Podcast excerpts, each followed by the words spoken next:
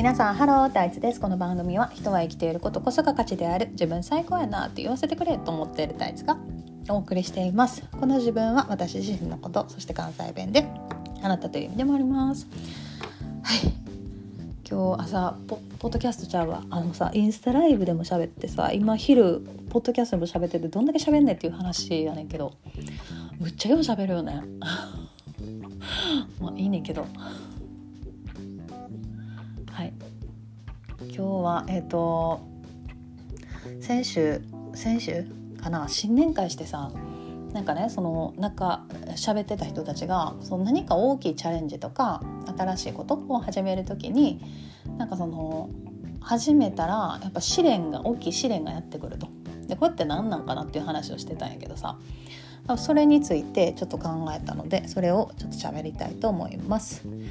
でえーと、新しいこととか大きいチャレンジ、まあ、大きいチャレンジって言ってる時点でそうなんやけど何かをする時にね、あのー、その試練が来るっていうのは多分やけど基本的には自分がその、まあ、チャレンジとかってギフトやんギフトを受け取る価値があるとは思っているけれども今の自分やとそのギフトを受け取るに値しないちょっと足りひんって思ってんねやと思うねん。でだからその自分自身をもうバージョンアップしないと,、えーと、そのギフトを受け取るのに値しないんじゃないかと思ってるから多分試練が来んのやと思う。ね、でで、えーと、試練を乗り越えると自分ってじゃバージョンアップするやん多分。でバージョンアップした自分でそのギフトを、えーと受け取るバージョンアップした自分には、えーと、そのギフトを受け取る価値があるっていう風になって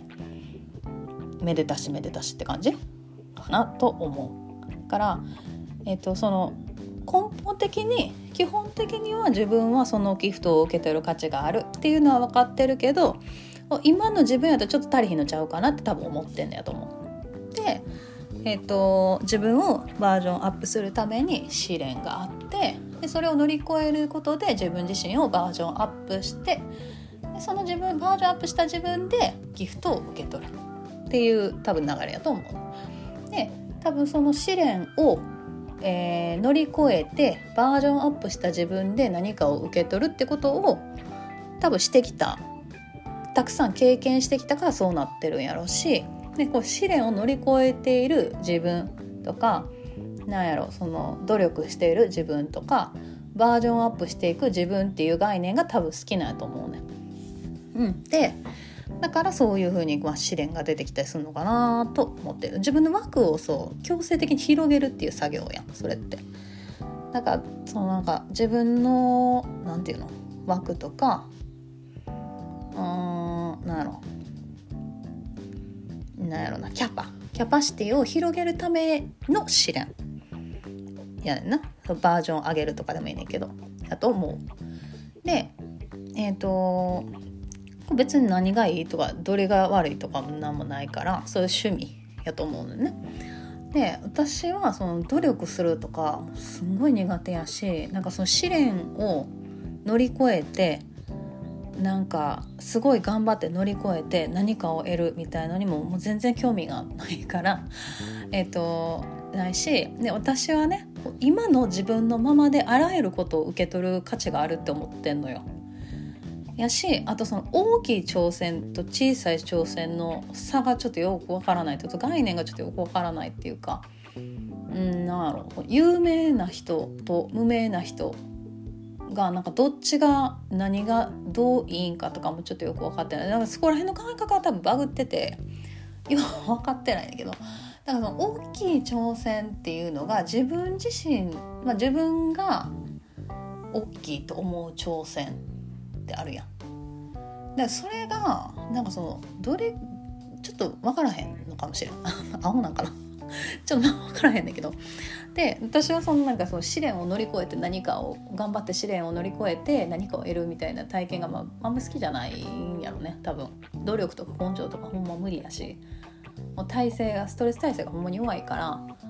なんかもう乗り越えるぐらいやったらもう諦めるわ っていう気持ちではあるよね。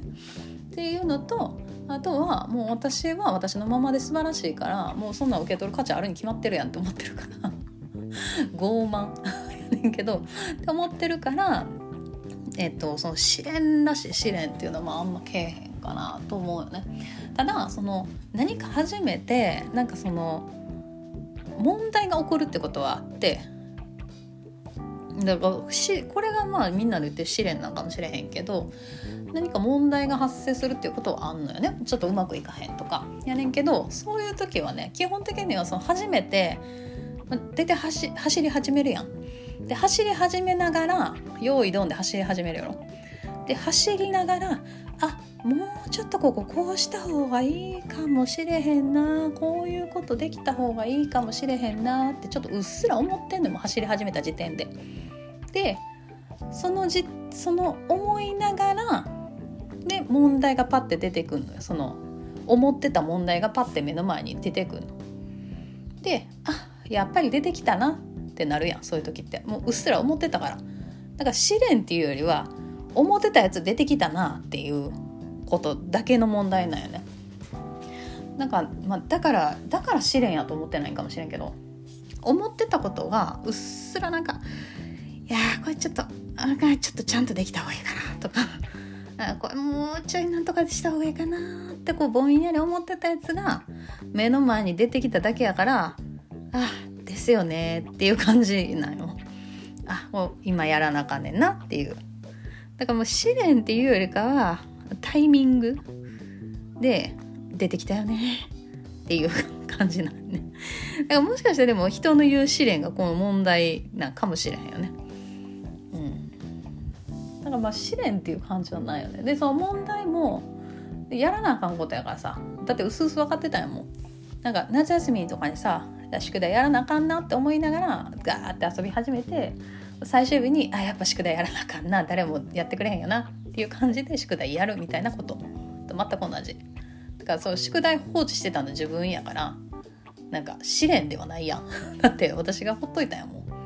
私が宿題後延ばしにしてただけで先延ばしにしてただけで別になんかその宿題は試練ではないやん